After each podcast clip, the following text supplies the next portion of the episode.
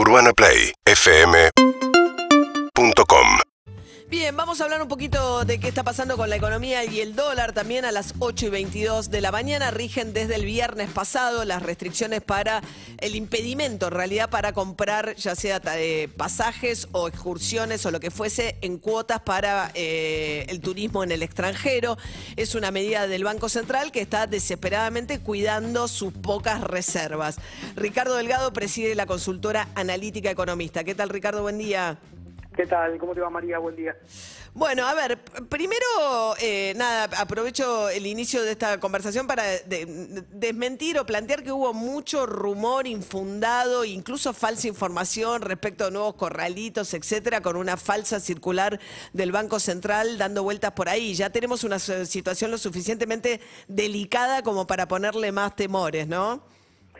Sí, claramente. Lo que hay que tratar de desmentir son todos estos este, agoreros que cada tanto salen a, plantear eh, dudas sobre una economía que tiene ya muchas dudas estructurales eh, y una de ellas es obviamente la que nos plantearon. Eh, ahora, el Banco Central con esta medida dice que lo que busca, eh, digamos, es cuidar la cuenta de turismo, por la cual el mes pasado se perdió 262 millones de dólares, ¿no? Eh, no quiere decir que todo aquel que iba a viajar al exterior porque lo tenga que pagar en una cuota desista de viajar al extranjero, pero es una forma de desalentar el viaje al extranjero con un argumento que si uno ve técnicamente la razón, es cierto que cuando hay cuotas con interés, el Banco Central tiene que depositar los dólares de una, digamos, de entrada sea que eh, hay una suerte de subsidio a esas compras en cuotas.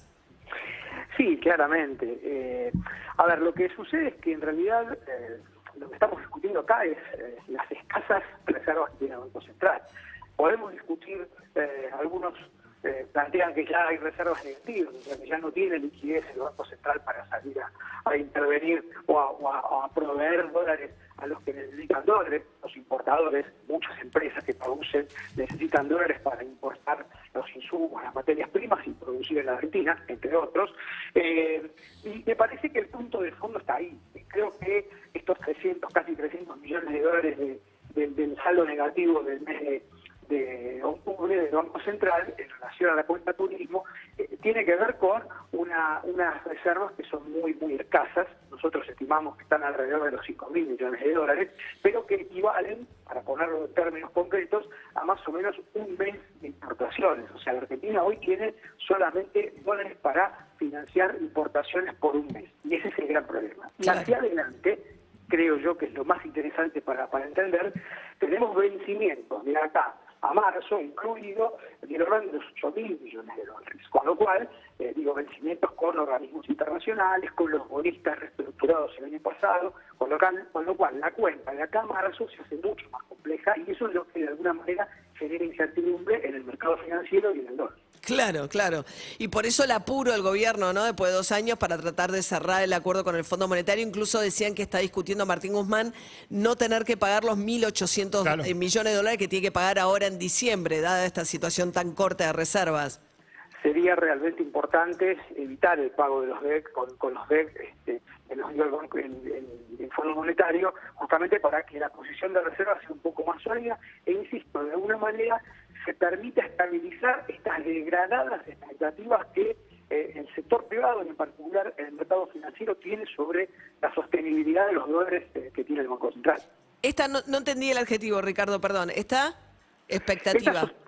Estas, degradadas expectativas, digamos, ahí, digamos, las expectativas son muy desfavorables acerca de la evolución de la capacidad de, eh, de contar con dólares suficientes para que la economía funcione normalmente. Y eso me parece que es lo que se ve en los precios del dólar en particular, pero también de todos los activos argentinos, ¿no? de todos los activos financieros argentinos. Claro, están muy golpeados los títulos, las acciones de las empresas argentinas, las que cotizan en, Wall Street. Ahora, eh, con el tema del dólar, el gobierno parece haber tomado, y obviamente acá debe incidir, ¿no? La discusión con el Fondo Monetario. Hay demasiados tipos de dólares, y yo entiendo que muchas de estas medidas también de, por ejemplo, de los pasajes al exterior tienen que ver con que hoy, por ejemplo, se volvió más barato el dólar tarjeta. Antes era más barato, porque, pues, sobre todo para el que paga ganancias, ¿no? Porque tiene a cuenta el, el 30% y termina termina pagando un dólar de 140 pesos.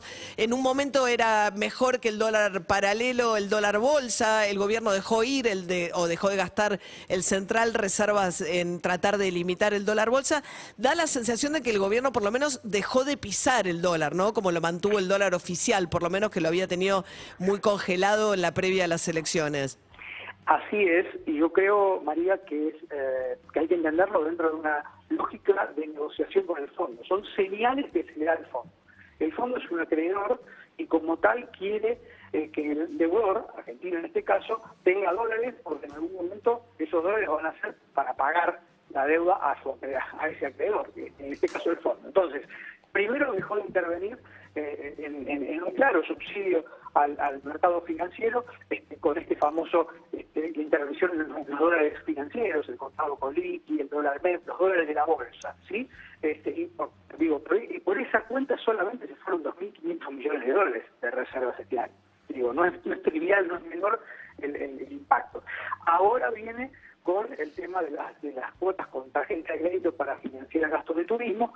Eh, pide a los bancos, esta es una nueva normativa que, que todavía se pone operativa, que pongan a cero su posición de dólares. O sea, los bancos están obligados a venderle dólares que le quedan pocos este, al Banco Central, justamente para que el Banco Central se haga reserva bueno, son todas medidas. ese cero fue el que generó confusión, ¿no? Ricardo, Ricardo Delgado es presidente de la consultora analítica, es economista, estamos charlando con él. Esa resolución es la que generó confusión, como si los ahorristas tuviesen que quedarse en cero con sus depósitos en dólares. Al revés, lo que el central quiere es que los ahorristas dejen los depósitos en dólares en el banco. Por, supuesto, y que los y que, y que las, las, las, tenencias efectivas de los bancos se, se las, las brindan al, al, mercado y llegue al Banco Central. Digamos, no tiene nada que ver con los depósitos en dólares ni, con los depósitos en pesos de los ahorristas, no tiene absolutamente nada que ver. Son las posiciones de los propios bancos. Bien. Ricardo Delgado, presidente de la consultora analítica, economista, acerca de, bueno, lo que está detrás de toda esta incertidumbre, ¿no? Eh, que es una carrera contra eh, que no se vacíen las reservas del central antes de llegar al acuerdo con el fondo, básicamente. Sí, básicamente yo creo que lo importante es cerrar cuanto antes el acuerdo con el fondo, que María, tengamos en claro, no va a resolver los problemas estructurales de la Argentina, la inflación va a seguir siendo la que, la que es, los problemas van a seguir estando, pero al menos le va a permitir al gobierno tener una suerte de, yo no diría bala de plata, pero alguna chance más de ordenar algo en, en, en en términos de expectativas el futuro y sobre todo tener una hoja de ruta. Lo que le falta a los que toman decisiones económicas todos los días es hacia dónde va el gobierno. Bueno, el fondo va a tener metas trimestrales, fiscales, monetarias, de inflación y cómo evoluciona las reservas que le va a permitir a, todos los que toman decisiones tener ese, ese mapa que hoy está faltando. Muchas gracias, eh, buen día. Buen día, gracias María. Hasta luego. Urbana Play 1043